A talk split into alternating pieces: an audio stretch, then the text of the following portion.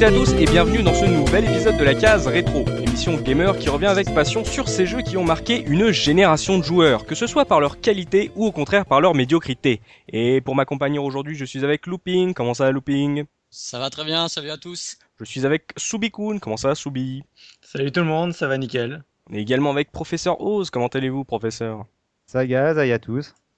Et aujourd'hui, on a un invité, et j'allais dire nouvelle, mais non, puisqu'il nous fait le plaisir de revenir, il a survécu au podcast Marathon sur la trilogie euh, Disney et Sega Japon. Bruno Roca revient dans la case rétro. Salut Bruno. Salut à tous.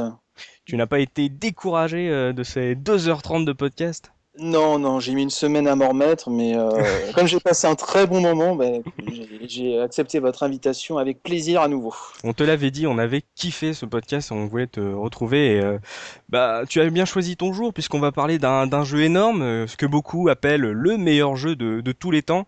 On va parler de, de Chrono Trigger, RPG édité et développé par Square. C'est sorti sur Super Nintendo en 1995 au Japon et aux USA parce qu'il aura fallu attendre 2009 pour qu'il sorte officiellement en Europe.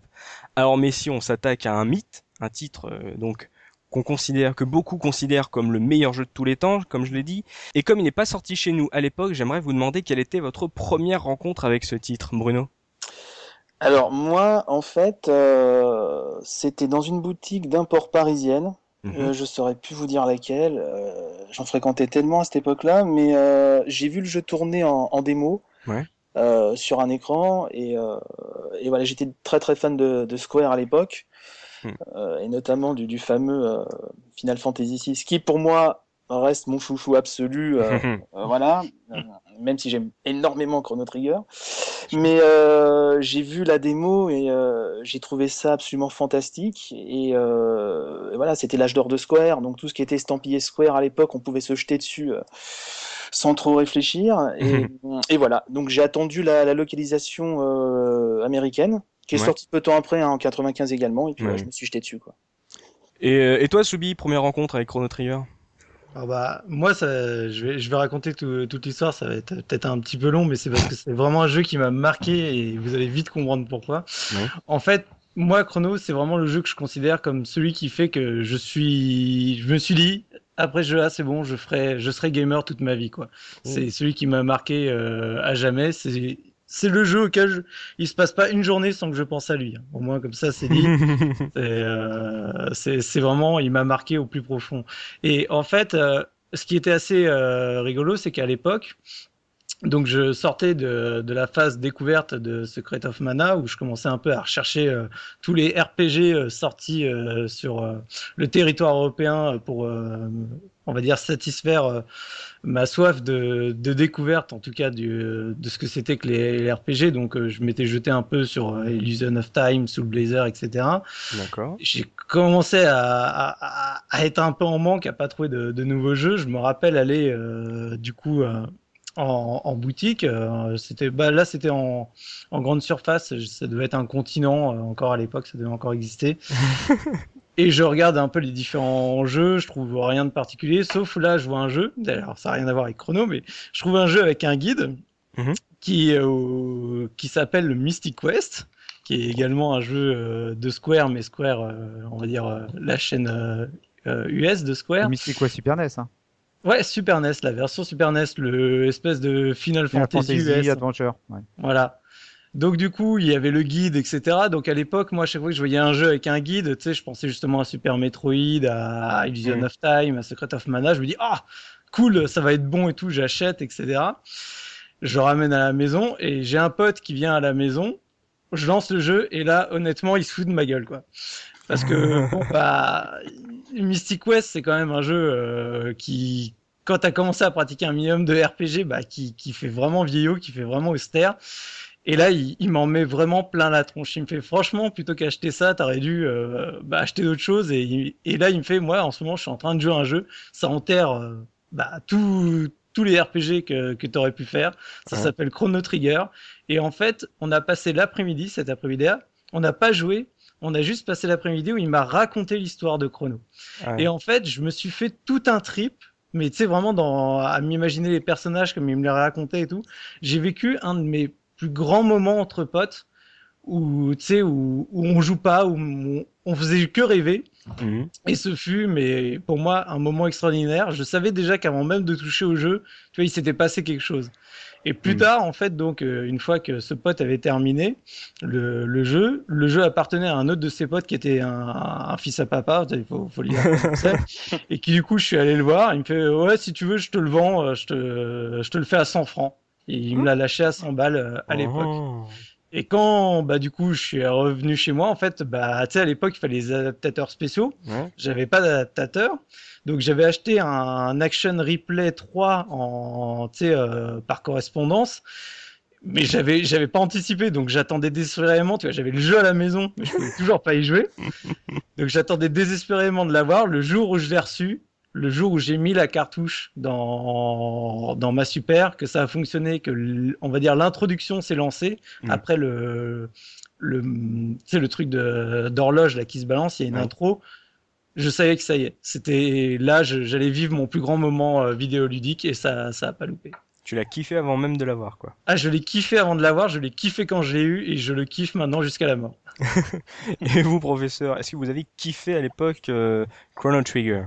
Pour être tout à fait honnête, j'ai strictement aucun souvenir de la première fois où j'ai dû entendre parler de Chrono Trigger. Alors, si, j'ai peut-être un- une vague, euh, un très vague souvenir de deux pages que j'avais dû voir en import dans, dans le Joypad, mais c'était déjà à l'époque où je commençais à décrocher du jeu vidéo sur console. Mhm. Et comme je le disais dans le podcast sur l'émulation, quand j'ai découvert l'émulation, je me suis chargé comme un porc sur pas mal de jeux sur Super NES, en particulier des RPG. Mhm. Et euh, je me rappelle que sur, j'étais tombé sur un site qui était spécialisé sur les ROM de RPG. Et voilà, il y a Chrono Trigger qui m'a, qui m'a interpellé. Je ne sais pas pourquoi le jeu me parlait, mais voilà, je l'ai, chopé. Ouais. Mais j'y ai pas joué tout de suite. J'ai attendu en fait euh, 2009 pour qu'il y ait la, la réédition du jeu sur, euh, sur DS. Oui. J'ai vu les tests à l'époque et c'est là que je me suis rappelé, bah tiens, c'est vrai que j'ai ce jeu-là, je vais peut-être pouvoir le balancer. Donc euh, voilà, je l'ai fait en 2009.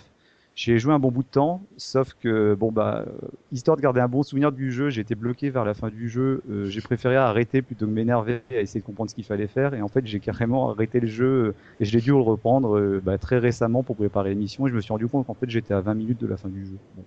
Sympa.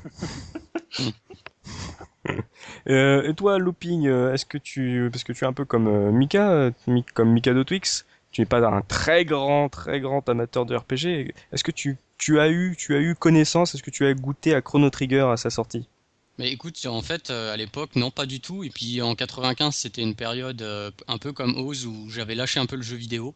Mhm. Donc euh, loin de moi de m'intéresser à un RPG où il faut s'investir, et, etc. Et je connaissais pas du tout le jeu, enfin dans cette période-là. Et en fait, j'ai vraiment découvert le jeu en, je crois que c'était en 2007 quand Ouais. le vidéotesteur, le très connu Hooper, a fait a fait une vidéo dessus.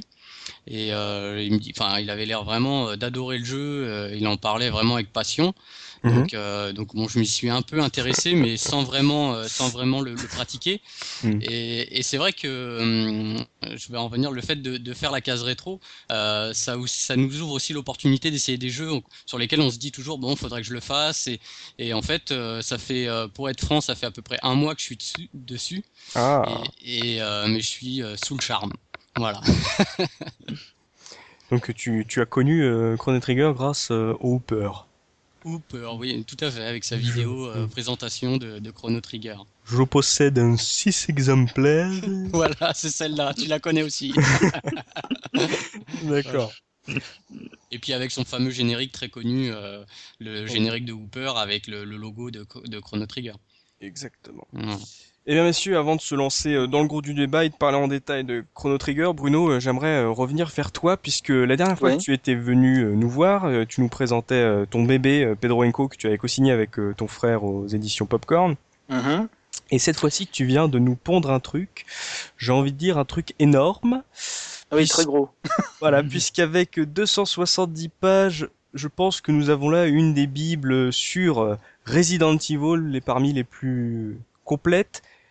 Est-ce que tu peux me parler de ce numéro spécial d'IGMA consacré justement à la saga Biohazard Et par où commencer? Alors ça fait longtemps que j'avais l'idée euh, de, de faire ce, ce numéro spécial. Oui. Et, euh, et la sortie de, de Resident Evil 6 euh, approchant euh, à grands pas, Oui. je me suis dit que c'était l'occasion. De effectivement de, de, vendre entre guillemets le projet auprès de la, rédactrice en chef. Avant que Resident Evil de, tombe, tombe en désuétude à la sortie du 6, tu veux dire? Ah, alors, alors ça commence, ça commence. Ça commence, ça commence. Et je vais mettre un petit haut là tout de suite. C'est que moi, je l'attends beaucoup, Resident Evil 6. Tu as le droit. Alors, voilà. Euh, pour revenir sur la série, donc effectivement, ça fait longtemps que j'avais cette idée. Et, mm. euh, et voilà, on s'est dit, bah, avec la sortie de, du sixième épisode, c'est le bon moment. Mais, euh, et je me suis fait plaisir et une belle vacherie en même temps, puisque ça a été un boulot mais, mais, mais colossal. Euh, quand tu quand établis le, le, le, fichier PDF avec le chemin de fer, euh, PDF pardon, euh, Excel, excusez-moi, pour établir le chemin de fer, c'est génial. Tu peux te permettre plein d'idées. Tu dis ça va être super. Et puis quand faut se mettre vraiment au boulot, oui. c'est assez, c'est assez énorme. Ouais, mais combien de combien y a-t-il eu de, de, de jeux estampillés Resident Evil depuis la création? Oh là là, alors là, je saurais plus te, te dire exactement, euh, parce qu'effectivement, autour des épisodes canoniques, euh, il y a toute une galaxie de, de spin-off, euh, mm. de titres majeurs, mineurs, enfin, il y a un peu de tout. écoute, je, je saurais plus te dire, à mon avis, on doit être autour de la, de la, cinquantaine. Dans l'intro du de, de l'IGMAC, tu, tu annonces 75 titres. Voilà, bah tu vois, j'étais j'étais bien loin encore. Donc tu as dû te tu, as dû te taper les Outbreak, les Gaiden, les euh, Chronicles sur téléphone portable. Oh exact. Alors pour certains ça a été très très dur, pour d'autres euh, bah, l'Outbreak je les avais fait à l'époque donc euh, je me suis basé sur mes souvenirs, je les ai relancés un petit peu. Hmm. Euh, je, je, enfin, voilà, les souvenirs étaient quand même très très présents. Parce que j'avais bien aimé Outbreak. Même oui, mais c'était un très bon jeu multi solo. Exactement. Et même pour le 2, euh, si Capcom nous avait concédé le multi euh, pour jouer en, en réseau sur, euh, sur PS2, il fallait, il fallait se lever de bonheur. C'était compliqué. Donc, euh, ouais, je me, ça a été un, vraiment un, un, grand plaisir de d'écrire ce, ce hors-série. Mais bon, ça m'a demandé quasiment 6 mois de boulot, 7 oh jours sur 7. Ça a été quand c'est quand tu tombes sur un volet que tu aimes, c'est super, tu te fais mhm. très plaisir. Effectivement, quand tu tombes sur un spin-off euh, un peu plus obscur, euh, bah, comme Gaiden, pour reprendre celui-là, le mhm. pauvre, on va tout lui mettre sur la tronche, mais euh, voilà, c'est un, petit peu plus compliqué, mais c'est très intéressant parce que tu peux toujours trouver des anecdotes, des, des petits trivia sympathiques. et puis voilà, donc il y a les jeux, mais il y a aussi l'univers. non, ne me dis pas que tu t'es tapé les films. alors les films, il y a une personne qui en parle. Voilà, mais il y a une personne qui en parle très bien en fait dans, dans le bouquin, parce que j'ai dû signer, je pense, 230-240 pages euh, de sort série, et il y a une trentaine de pages en fait qui effectivement parlent des, des films, euh, des à côté euh, de la saga. Et il y a une personne donc qui s'appelle Erwan Nguyen qui, qui nous parle des films Resident Evil. Donc fort heureusement, j'ai pas eu besoin de me les remettre. c'est lui qui s'y est collé, qui en parle très très bien d'ailleurs, euh, les rapports entre le, d'ailleurs le mythe du zombie et le cinéma et les films Resident Evil. Euh, moi personnellement, les films Resident Evil, effectivement, c'est toujours une grande torture de, euh, de les regarder. Mm. Donc tu as dit, je veux bien me taper 250 pages sur toute la série, mais ne me faites pas aborder les films, s'il vous plaît. Alors c'était plus simple que ça, puisque cette personne euh, s'était proposé d'aborder le sujet. Oh, donc c'était magnifique, quoi. Hein, c'était très bien. Puis je me suis dit, bon, déjà 240 pages tout seul, c'est bien de. Oh, si ça peut être sympa de lire une autre plume, euh, voilà. Et, euh, et voilà, quoi. Ouais, c'était énormément de boulot. Je l'ai terminé, mais sur les rotules. Mais je suis très content quand je, je vois le résultat. Je suis euh, très heureux et les premiers retours sont sont assez positifs, donc euh, je suis très très content et, et je me suis, j'ai voulu faire plaisir aux fans surtout, me, me faire plaisir et faire plaisir aux fans. C'était l'objectif. Mais oui, tu, tu fais plaisir avec ce, ce, ce hors-série Resident Evil euh, sur euh, DJ Mag. Si je peux juste me permettre une petite précision, parce que je suis un lecteur fidèle de DJ Mag et des hors-séries, et euh, je crois savoir que c'était déjà toi qui t'étais occupé des différents articles et dossiers qui étaient parus sur Resident Evil dans, le, dans les précédents numéros DJ Mag. Pour la plupart, oui. Ouais, et en fait, il faut juste préciser, hein, parce que moi, c'est un petit peu ma crainte lorsque j'ai vu justement, le, quand j'ai vu l'annonce de ce hors-série, j'avais peur en fait que ce soit un peu des, des ressuscités de tes articles. Et ouais, et en fait, j'ai commencé à, à, le feuilleter, hein, je l'ai acheté pas plus tard que hier. Et euh, non, non, on voit vraiment il y a eu un travail de réécriture. Et puis bon, on voit que tu as, le luxe justement d'avoir beaucoup plus de pages pour euh, pour t'étendre sur chaque euh, sur chaque épisode. Donc c'est vraiment, c'est pas simplement du copier-coller de ce que tu as pu faire dans les autres. Ah oui, non, carrément. Là, effectivement, les précédents dossiers, c'était des, on synthétisait beaucoup plus. voilà, il y avait une vision plus globale de la série. Mhm. Là, je m'attarde vraiment sur chaque épisode. Sur, j'ai voulu mettre beaucoup d'anecdotes sur le développement, sur les coulisses mhm. de chaque épisode, les bonhommes voilà, qui se trouvent derrière tout ça. Donc là, effectivement, rien à voir avec les, les, dossiers un peu plus, un peu plus généraux qu'on a pu faire avant dans IG. Là, je m'attarde vraiment sur chaque jeu, chaque point qui me paraissait essentiel. Mhm. Donc, oui, oui, là, il y a vraiment l'approche n'est pas du tout la même. Eh bien messieurs c'est parti, on se lance dans le gros du débat avec Chrono Trigger. Et là, c'est assez euh, différent par rapport à nos anciennes émissions. Euh, on parle rarement des gens derrière le jeu vidéo. On l'a fait beaucoup sur Another World et c'était normal à propos d'Eric Chahi. Mais là, c'est quand même Chrono Trigger, c'est quand même un jeu euh, important pour Square et pour les gens qui sont derrière ce projet. Soubi, mm. toi, qui le dit, qui est un amoureux inconditionnel de ce jeu, est-ce que tu pourrais me parler, j'ai envie de te lancer, sur la Dream Team qui entoure Chrono Trigger? Bah, c'est vrai que euh, rarement on avait vu ça euh, à l'époque euh, pour, pour le développement d'un jeu, mais en fait ils ont vraiment recruté une team de choc pour pouvoir faire le jeu. Donc on pense notamment à Yuji Ori qui était bah, en principal scénariste des Dragon Quest, ce qui est assez mmh. rigolo puisqu'au final c'était le la chaîne euh, à l'époque c'était Onyx, donc c'était le groupe concurrent. Oui, c'était les concurrents de Square à l'époque. Ouais, on retrouve d'ailleurs au, au, design Akira Toriyama, qui était également bah, designer des Dragon Quest, ce qui fait que on voit vraiment Square finalement aller choper ce qu'il y a de meilleur euh, chez la mm. concurrence pour les ramener chez eux. Et euh, donc, bah, pareil, à l'époque, euh, Toriyama en pleine euh, émergence de façon de Dragon Ball, Dragon Ball Z partout dans le monde. Donc voilà, t'as mm. as un énorme qui arrive pour faire le character design. Et après, bah, du coup, c'est confié à Sakaguchi, notamment pour le, la réalisation du jeu, donc le papa des, FF. Et derrière, donc, un anonyme.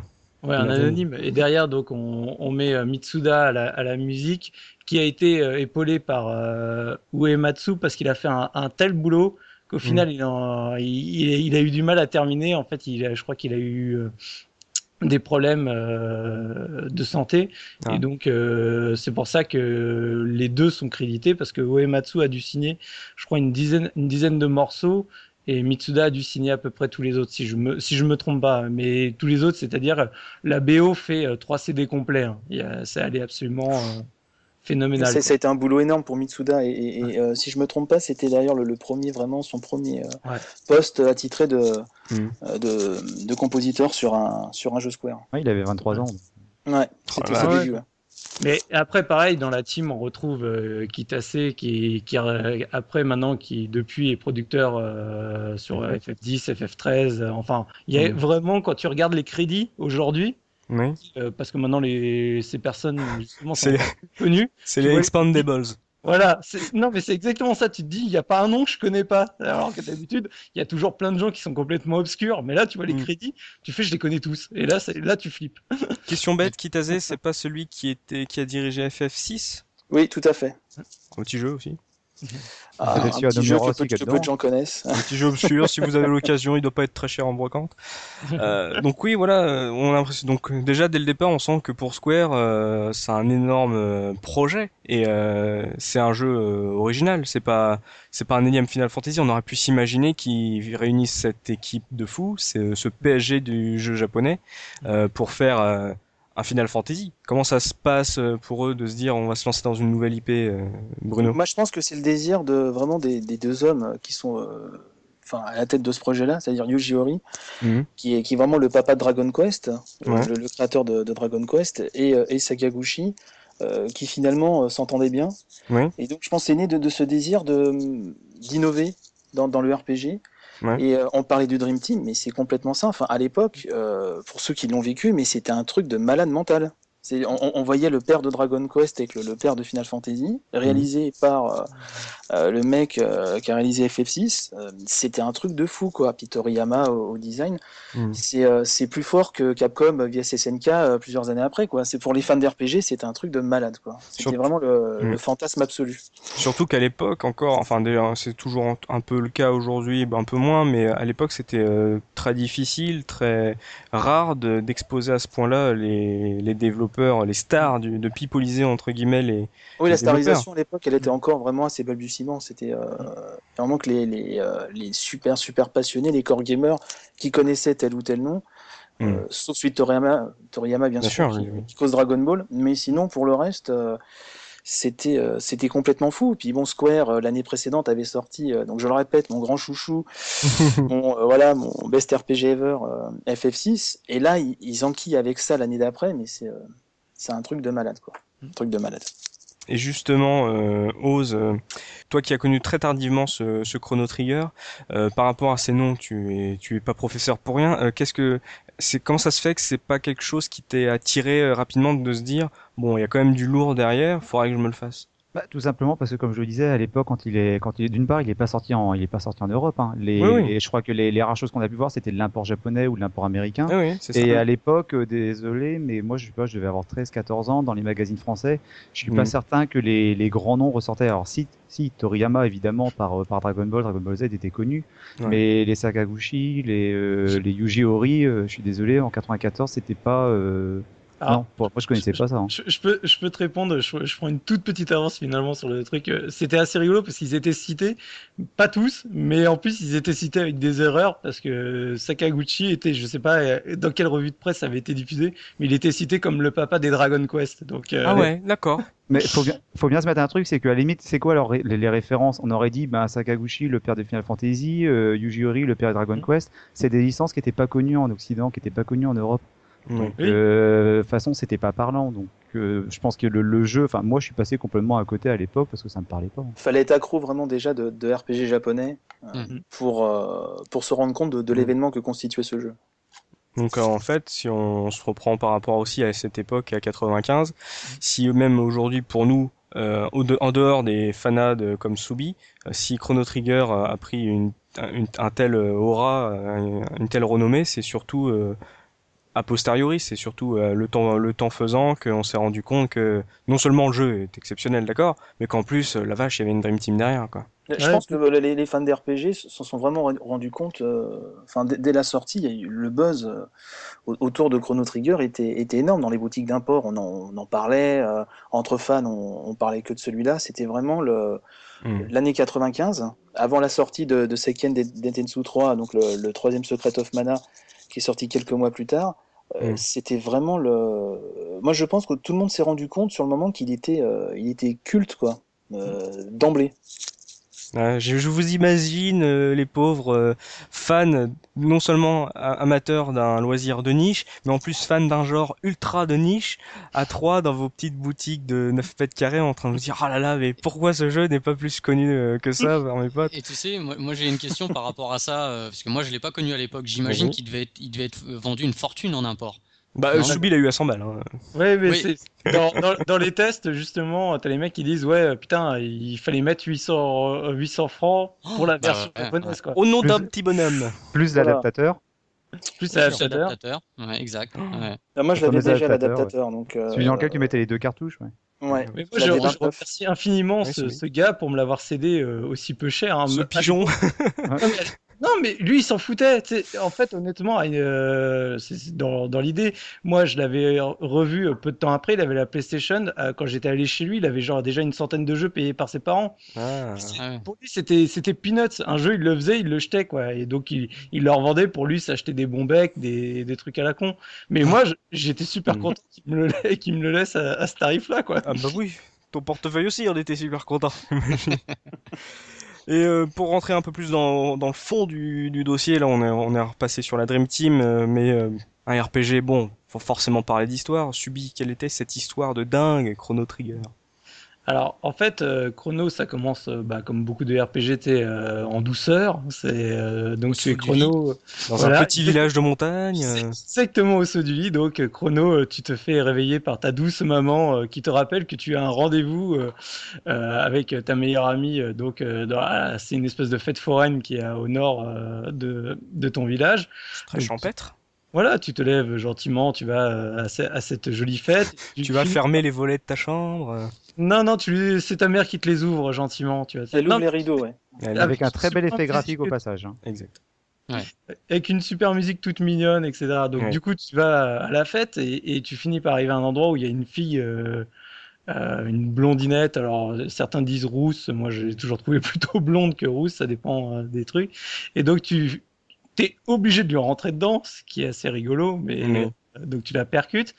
En, la faisant tomber à paire un pendentif, tu le ramasses, tu finis par lui donner le, toujours le mythique pendentif bâton ou autre élément déclencheur de l'histoire. Tu vas voir euh, donc ta meilleure amie qui est euh, une Bulma, c'est ça? Et ouais, voilà, c'est Bulma Bis, la génie absolue qui vient de créer un, un téléporteur euh, alors que tu te situes dans un univers un peu médiéval, quoi. Ouais. Donc, euh, elle a besoin de quelqu'un pour le tester. Tu testes bien évidemment le, téléporteur, euh, ça fonctionne sans aucun problème. Mhm. La, fille, donc qui s'appelle Marle, ta, meilleure amie s'appelle Lucas. La fille qui s'appelle Marle est hyper excitée et a envie également d'essayer le téléporteur. Malheureusement, donc au moment où elle rentre dans ce téléporteur, son pendentif euh, fait une réaction en chaîne et malheureusement ouvre un portail dimensionnel où elle se fait absorber dans ce portail et, disparaît euh, comme ça. Donc tu, toi, grand héros, euh, tu ne peux pas laisser cette situation. Euh, Je viens de perdre ma meuf. Tu prends le pendentif et tu prends le, même chemin. Et donc au fur et à mesure de l'histoire, tu découvres que malheureusement cette jolie blonde est, la princesse de ton royaume à ton ah. époque ce qui est assez problématique. Et donc, euh, dans l'histoire, tu finis euh, par la retrouver très rapidement. Oui. Elle est, euh, tu la retrouves au château de l'époque parce que du coup, tu as fait un voyage. voilà, là déjà, tu sens que ça commence à déjà se compliquer. Ça, y est, ça, ça rentre dans le RPG là. Voilà. donc, tu la retrouves dans, dans, dans ce château et au moment de la retrouver, elle disparaît. Et à l'instant même où tu l'as retrouvée. Donc, euh, on t'explique gentiment le pourquoi. C'est parce qu'elle a été prise pour la reine de l'époque, qui s'est fait enlever. Et donc, comme bah, elle a été prise euh, pour cette reine, du coup, on ne cherche plus la reine. Et comme c'est sa, bah, son, sa très grande aïeule, bah, du coup, euh, elle finit par disparaître d'elle-même. Donc, il faut que tu partes à la recherche de son aïeul. L'aïeul, pour, pour, pour que, en fait, Marle existe dans le futur pour que tu puisses la sauver, c'est ça? Exactement. Hmm. Donc c'est retour vers le futur euh, dans Final Fantasy quoi. C'est un peu l'idée quoi. C'est c'est complètement enfin c'est c'est le trip et donc bah du coup tu finis par euh, par partir donc à la recherche de, de la reine. Hmm. Bien sûr, derrière, tu as tout un tas d'événements qui vont se dérouler, qui vont s'enchaîner jusqu'à ce que tu découvres bah, qu'il y a un grand, grand méchant, une grande créature qui s'appelle Lavos, qui euh, malheureusement a détruit euh, le monde dans le futur. Oh. tu cherches désespérément à, à l'arrêter euh, bah, empêcher ça, dans les époques d'avant pour bah, empêcher ce futur de d'exploser quoi. Ah, Bruno, cette histoire de dingue là, toi qui es, comme tu as dit, un énorme amoureux de Final Fantasy, mais ça, ça défonce ton FF6, euh, une histoire pareille. Ah non, non, non, oh là, là, là, qu'est-ce que c'est que ce blasphème là Je vais couper mon micro tout de suite, hein, je vais aller me coucher, attention. Non, non, non, justement, le, les deux histoires, je, je trouve, n'ont pas du tout la même, euh, enfin le même objectif. C'est-à-dire qu'FF6, moi, m'a profondément euh, ému, marqué, il est assez sombre, très émouvant. Euh, Chrono Trigger, il y a un côté émouvant aussi, mais je le trouve très festif en fait, euh, dans, son approche, et, on retrouve un peu la, euh, la, croisée en fait des univers FF et Drac, y compris au niveau graphique, mais ça on en parlera sûrement plus tard. Mais il y a voilà, il y a, ce côté un peu léger, limite conte de fées, euh, auquel s'ajoute effectivement le, voyage dans le temps. Mais le scénario est, super bien, quoi. super, hein. tu, me dis auquel se rajoute le voyage dans le temps, voilà, tu me le lances en deux secondes, mais quand même, c'est pour l'époque, je trouve que c'est hyper complexe de la part de Square d'avoir lancé le joueur. Non, mais c'est même mieux que ça. C'est que moi, je pense pas avoir joué un, un, jeu depuis qui traite euh, donc le voyage dans le temps, qui soit aussi euh, carré et bien foutu, mmh. aussi bien écrit. Euh, sur cette thématique-là. Euh, là, pour, pour euh, je fais juste une parenthèse, mais FF13.2, tu as une histoire de, de, voyage dans le temps. Euh, et on voit que l'ombre de Chrono Trigger est toujours là parce que tous les fans sont un peu excitouillés, se disent ah là comme Chrono Trigger et tout, ça va être super. Ouais, c'est sympa, mais on, est, très loin. Voilà, mais on est très loin de voilà, on est très loin du gameplay de et de la démarche de, de Chrono Trigger. Hmm. C'est super bien fait, on en parlera même sûrement euh, tout à l'heure, mais euh, t'as plusieurs, t'as des fins multiples selon ce que tu hmm. fais. Voilà, ça entre les époques, toutes les actions qui sont menées ont une influence donc non non c'est vraiment c'est top. Et dès le début je trouve qu'il est super rythmé. Tu rentres tout de suite dans mm. le dans, dans le truc et euh... ouais, ouais, non non le, voyage dans le temps je crois que je l'ai jamais vu aussi bien traité dans, dans un jeu vidéo quoi. C'est clair. Tu vois, tu vois moi ce qui m'a plu, juste... ouais, ce qui m'a plu justement euh, parce que c'est vrai qu'actuellement les RPG bon j'ai du mal à, à, refaire des RPG à l'heure actuelle. Bon maintenant avec les outils de les outils d'émulation les sauvegardes automatiques etc donc ça, ça va mieux. Mais c'est vrai que le, ce que j'ai apprécié c'est que le, le, jeu est très rythmé.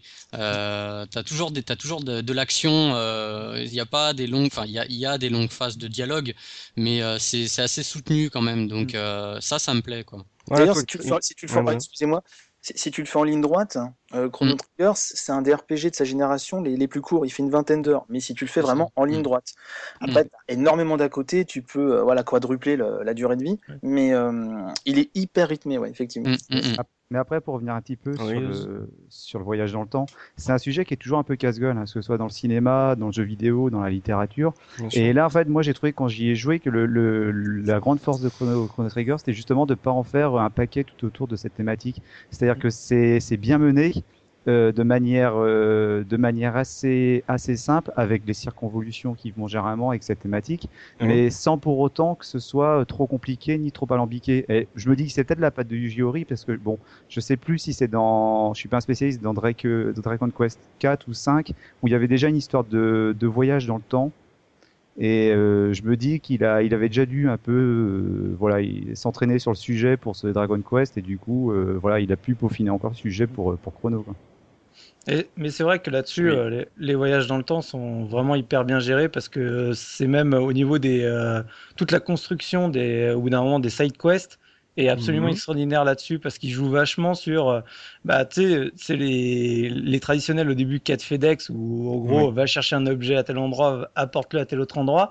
Mais là où il y a une vraie construction dans pareil où il faut que tu fasses mumuse Mhm. avec euh, les, les, différentes époques et les voyages dans le temps. Et, et rien que ça, c'est assez, euh, assez énorme. quoi. C'est-à-dire qu'il y a des quêtes euh, secondaires ou pour la résoudre, il faudrait il faut que tu changes d'époque pour modifier quelque chose, histoire de que ça s'enclenche dans l'époque où tu dois faire ta quête. Ouais, t'as des ah. des trucs, il y a même des quêtes. Euh, je, je fais juste un aparté mais très rapide dessus qui sont super émouvantes. Par exemple, t'as une quête, c'est celle de reconstruire la forêt euh, à ton époque parce que euh, quand tu vas dans le sud de, de ton continent, t'as une grande zone complètement désertique et en fait t'as toute une quête à résoudre. Il faut que tu ailles dans le passé, tu découvres un peu ce qui s'est passé dans l'histoire, tu as un boss à, à, friter, et au final, tu laisses un de tes personnages là qui va euh, faire la, le, justement la résurrection de la forêt, tu vas le rechercher derrière, quoi, dans une autre époque. Enfin, c'est. Et il aura vieilli?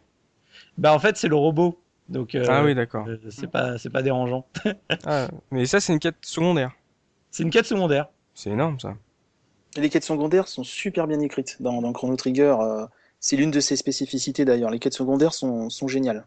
Après, j'ai subi, j'ai une question. Euh, c'est pas méchant, c'est pas un troll. Euh, euh, souvent dans un jeu, par exemple Final Fantasy VI, on a un monde euh, très vaste où, au fil de l'aventure, on va, on va voyager dans des environnements très différents. Et voilà, et on aura ce sentiment de voyage. C'est aussi le cas dans Secret Mana.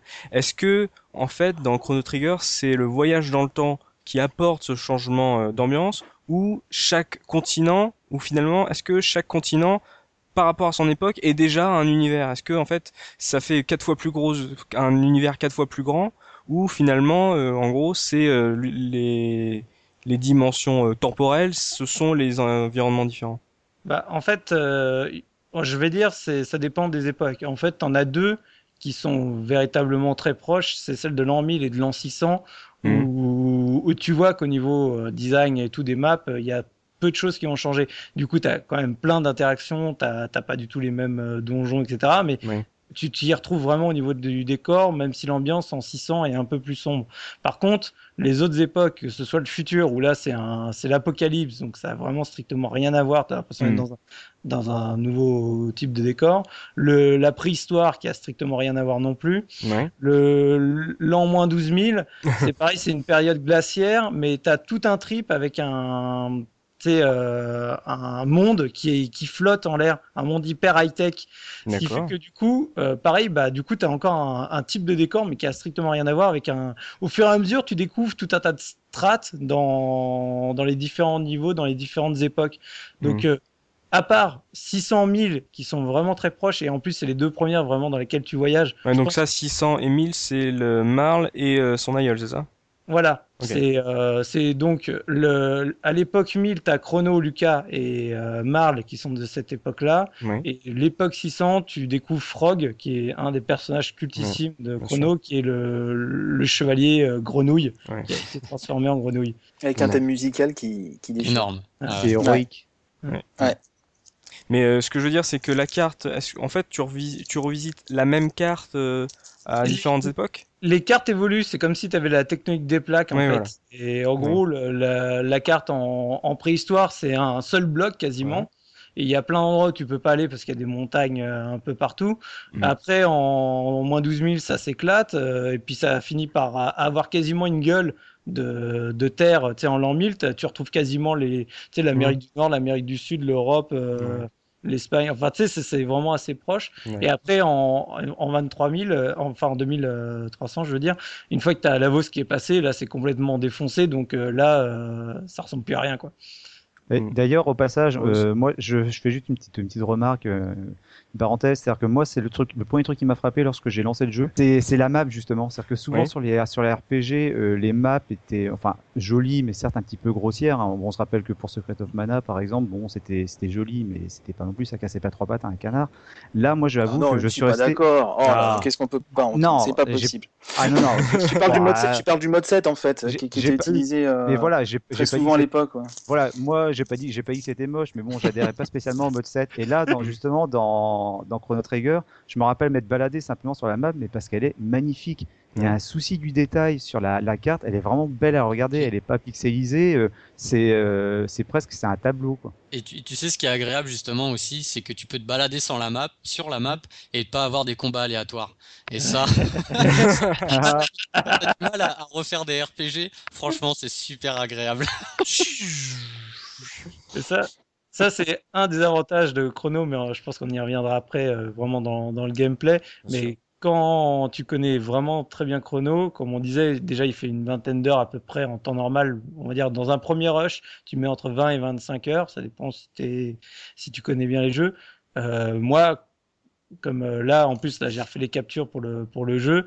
Euh, J'arrive à, à, la Battle of Magus euh, avec le New Game Plus. Je suis en deux heures et demie, euh, oh. quasi, quasiment devant Magus. Quoi. Je, viens de le, je viens de le viander. Ce qui fait que tu peux vraiment rusher et il y a énormément de combats que tu peux esquiver, etc. Ce qui fait que tu peux vraiment te faire plaisir et faire que les scènes hmm. qui, sont, qui sont pour toi mythiques. On en revient là à l'histoire du rythme. Ce jeu, tu peux vraiment lui donner un, un punch, un rythme absolument extraordinaire au niveau de l'histoire. Tu peux vraiment speeder. Quoi. Pour finir sur, euh, sur cette histoire de Chrono Trigger, ce côté, euh, voilà, d'abord je pars sauver Marl, mais après je dois sauver son aïeul pour après sauver Marl, et je rentre dans une aventure beaucoup plus complexe à la Square finalement, où il euh, y a un très grand méchant, bien sûr, qui est derrière tout ça. Bon, c'est, ça reste entre guillemets classique, mais visiblement bien écrit, avec des scènes secondaires intéressantes, touchantes, parce que jouer sur le temps, c'est très intéressant. Moi, je le trouve personnellement. C'est, euh, on se rappelait dans notre émission sur euh, euh, Link's Awakening du fantôme qu'il fallait ramener à, à sa, sa, vieille maison. Est-ce qu'il y avait aussi ce genre de choses de on va en l'an 600, on a un couple. Est-ce que est-ce qu'il y a ce genre d'émotion sur le temps, sur la vieillesse? Est-ce que finalement, même si on a dit avec Toriyama effectivement au design que le l'ambiance est un peu plus festive, est-ce que au niveau du scénario, est-ce que ça touchait à des choses peut-être un peu plus profondes, un peu plus euh, personnelles, euh, Soubi? Ah bah, Moi, si tu me lances là-dessus, euh, forcément, il y, a des, il y a des passages pour moi qui, à chaque fois, même si je le jeu, je l'ai fait un nombre de fois absolument incalculable, quand je retombe dessus, j'ai mhm. toujours les poils qui se dressent. Et il y a, par exemple, bah, c'est notamment l'histoire de Frog, quand tu la découvres, qui est absolument mais, extraordinaire. quoi. C'est je, la, plus belle je, je, veux pas, je veux pas trop en raconter non plus parce que c'est vraiment, euh, faut, faut le découvrir. Mais en fait, tu découvres toute son histoire de comment il est devenu une grenouille, enfin comment il a été maudit en tant que grenouille. Tu découvres donc un personnage que tu n'as jamais vu, qui est son meilleur ami, qui font toute leur en fait, ils partent au combat ensemble. En gros, il perd son ami euh, pendant le, combat contre Magus. Il se fait maudire au même moment. Et donc, tu as toute une histoire face à Magus. Tu sais, entre Frog et Magus, il y a une relation qui est extraordinaire, qui est, démentielle. Et, donc, bon, bah, tu as, le moment où tu pars euh, pour aller affronter euh, Magus. C'est juste, mais à tomber par terre, quoi. Le, le, thème, le, la, sais, tu sens l'émotion de Frog quand il te raconte le truc avec la musique, etc. Mm. C'est super émouvant, c'est vraiment génial. Mm. Et ça va même jusque donc une side quest plus tard dans le jeu où tu la side quest c'est aller euh, sur la tombe de, donc, de ton meilleur ami de Cyrus quoi. C'est et quand tu arrives devant, tu as le fantôme euh, de Cyrus qui te parle etc. Mais c'est juste putain mais c'est un truc de fou quoi. en fait, je trouve, je, trouve aussi que ce qui ajoute beaucoup à l'émotion, c'est que euh, Chrono Trigger, historiquement, c'est le premier RPG où tu euh, reconnais vraiment le style d'Akira Toriyama. il travaillait sur les Drac aussi, mais quand tu regardes les Dragon Quest sur, euh, sur Super Nintendo, les graphismes sont quand même assez assez euh, rudimentaire. voilà, c'est très, c'est très rudimentaire, très tassé.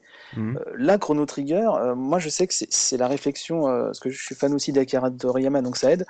Et, mhm. à l'époque, c'est une des réflexions que je, me suis faite, c'est que là, on reconnaît les personnages de Toriyama, donc pas seulement dans, dans, les menus où tu vois leur tronche, mais in-game, tu les reconnais, quoi. Tu, vois bien son style. Et, et, moi, enfin personnellement, ça a ajouté beaucoup à, à l'émotion de toutes ces scènes, justement. C'est que tu avais l'impression de voir limite un. La couverture. La cover. Exactement. La cover d'ailleurs qui, est tirée d'une vraie image. Euh, J'invite nos, auditeurs à la chercher sur le net, euh, qui, est, tirée d'une scène qui existait dans la version bêta. Euh, voilà. Euh, où qui tu pas dans la version finale du coup. Euh. Voilà, exact, exactement. m'avait longtemps perturbé parce qu'en fait même la cover, si tu regardes, du coup, bah t'as un boss qui c'est dans la neige. Ça se passe dans la neige alors que le boss tu le retrouves finalement dans une caverne et même tu vois une des attaques donc de Chrono avec la, soutenue par Marl, mais Lars, Marl lance une attaque de feu alors que dans le jeu elle fait des attaques exclusivement de glace. Oh le nerd. Mais, mais, mais à l'époque. Hein. pourquoi la coupe était comme ça du coup. Mais d'ailleurs, si je peux juste rebondir sur ce que tu as dit Bruno concernant euh, Toriyama, en mhm. fait, moi l'impression que j'ai eue bah, après coup, parce que comme j'ai fait le jeu euh, très, il y a très peu de temps, on a vraiment l'impression qu'en fait Toriyama il, en fait, il, a, il a pris un plaisir énorme à faire le, design de ce jeu-là parce qu'en fait ça, ça correspond tout à fait à ses, à ses passions et ses thématiques. Moi je me rappelle que bon moi à l'époque j'étais très fan de, de Dragon Ball, Dragon Ball Z, j'avais des, des, des artbooks. Et justement, on sait que Toriyama, en fait, il est fan de tout ce qui est euh, technologie, robots, machines, mais également de tout ce qui peut être préhistoire. Il y a qu'à prendre un Dragon Ball, on voit très bien qu'il y a des robots, il y a des dinosaures. Mhm. Et là, clairement, bah, la thématique du jeu, le voyage dans le temps, bah, il, il se donne à cœur joie, quoi. C'est-à-dire qu'il y a le, il y a la préhistoire où tu as des, des, hommes des cavernes, tu as des dinosaures, des ptérodactyles, tu as le, le, futur qui est complètement euh, dévasté avec des robots, des cratères t'as le Moyen Âge. Enfin, tu sens que le mec vraiment, mais il a dû kiffer euh, faire les. c'est une sorte de best-of de toutes les thématiques qui, euh, qui, qui, lui plaisent. Bien sûr. Et, et, ça se ressent, ça, ça, se voit de toute façon mm. qu'il qui s'est éclaté, parce qu'il a participé au perso, mais également à l'univers. Mm. Euh, il s'est vraiment investi à 100%. Et, comme tu dis, tu as tout à fait raison. C'est, euh, on retrouve toutes les thématiques qui lui sont chères. Ouais. Euh, toi, Looping, de ce que tu as découvert de ce mm. Chrono Trigger par rapport à l'histoire, justement, qu'est-ce que tu en as retenu? Est-ce que tu t'es dit, ah j'ai quand même raté un truc, c'était pas si compliqué que ça ou, euh... Ben ouais, mais clairement, hein, là je te dis, ça fait à peu près un mois que je suis dessus.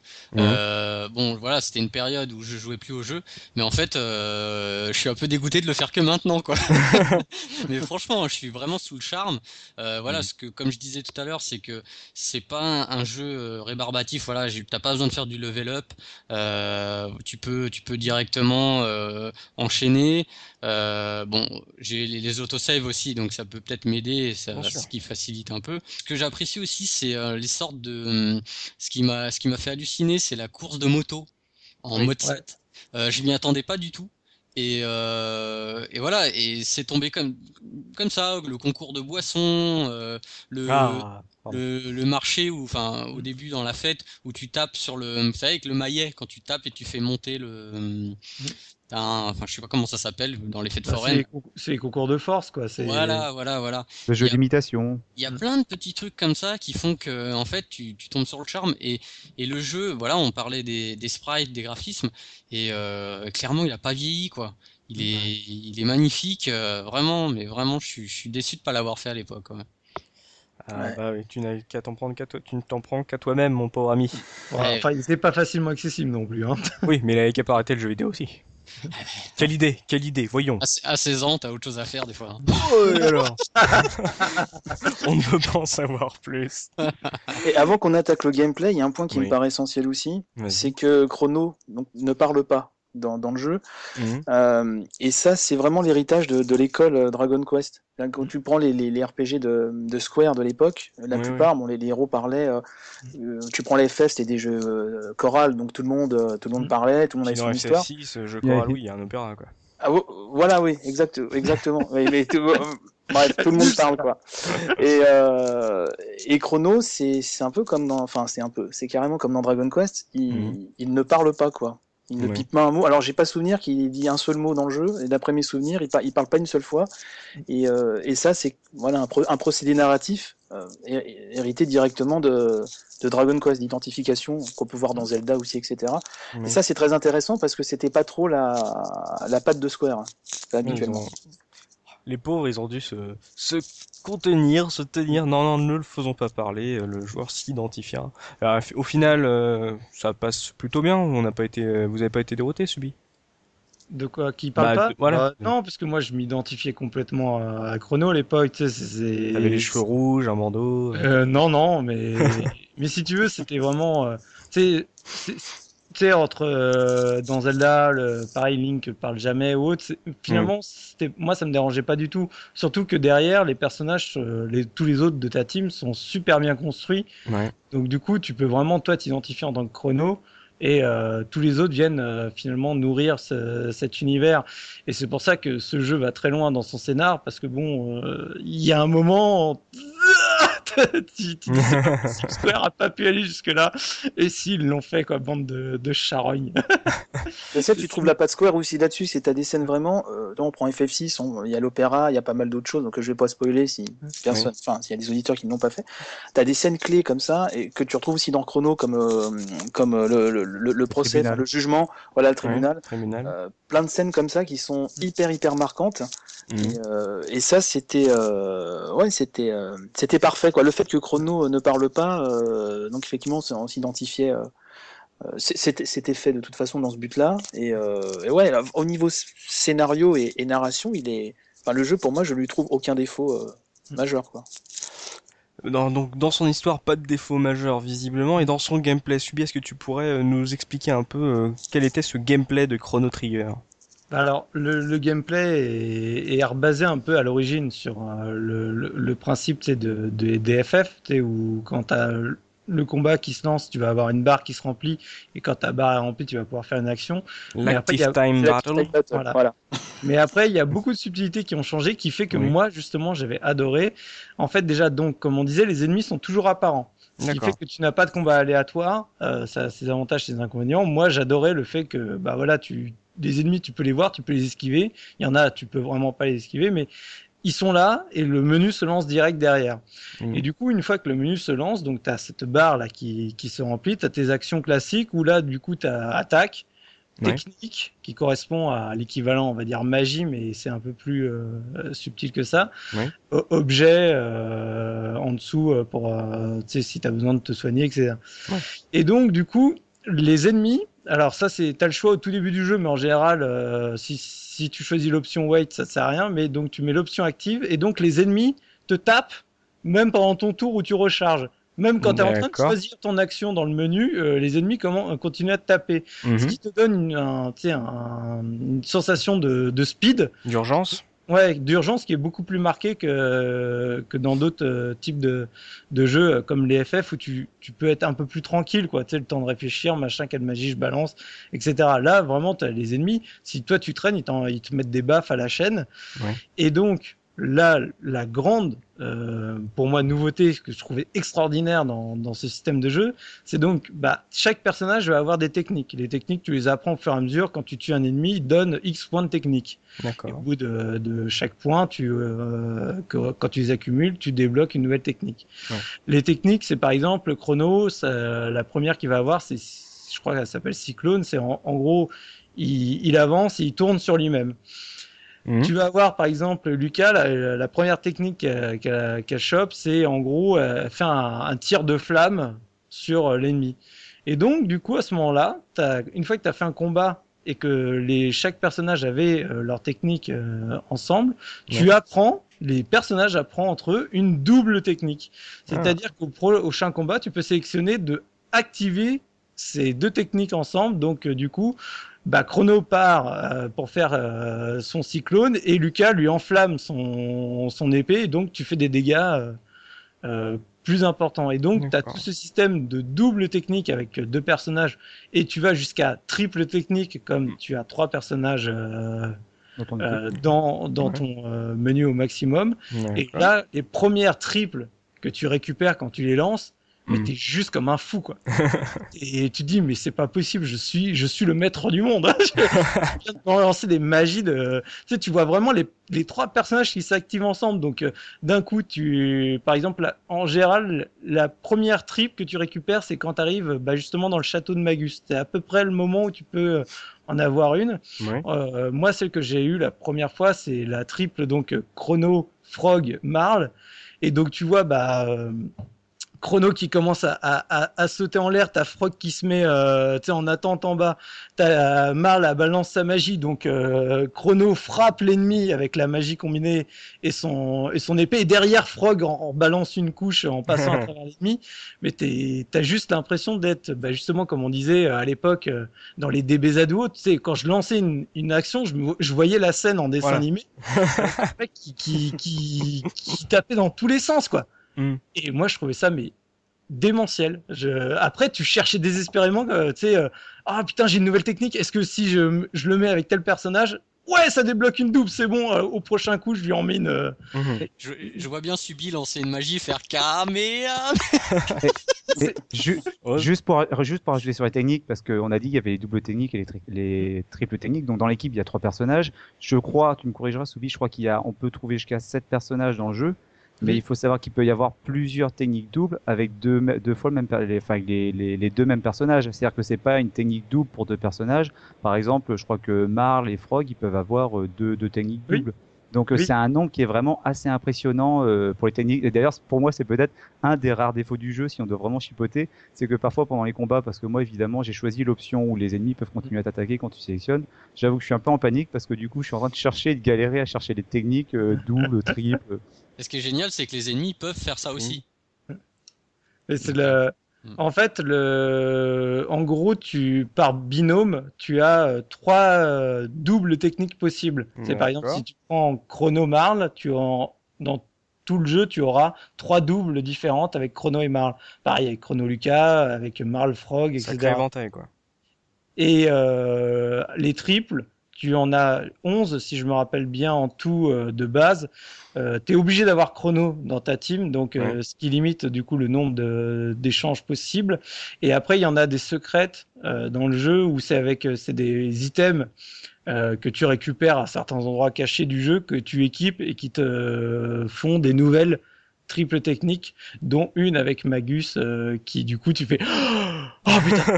J'ai- enfin une triple avec Magus. Oh putain. Parce que du coup euh, malheureusement tu n'as pas de, de double ou de triple avec Magus euh, habituellement. Donc euh, au moment où tu la récupères tu fais balance et tu vois 9999 tu fais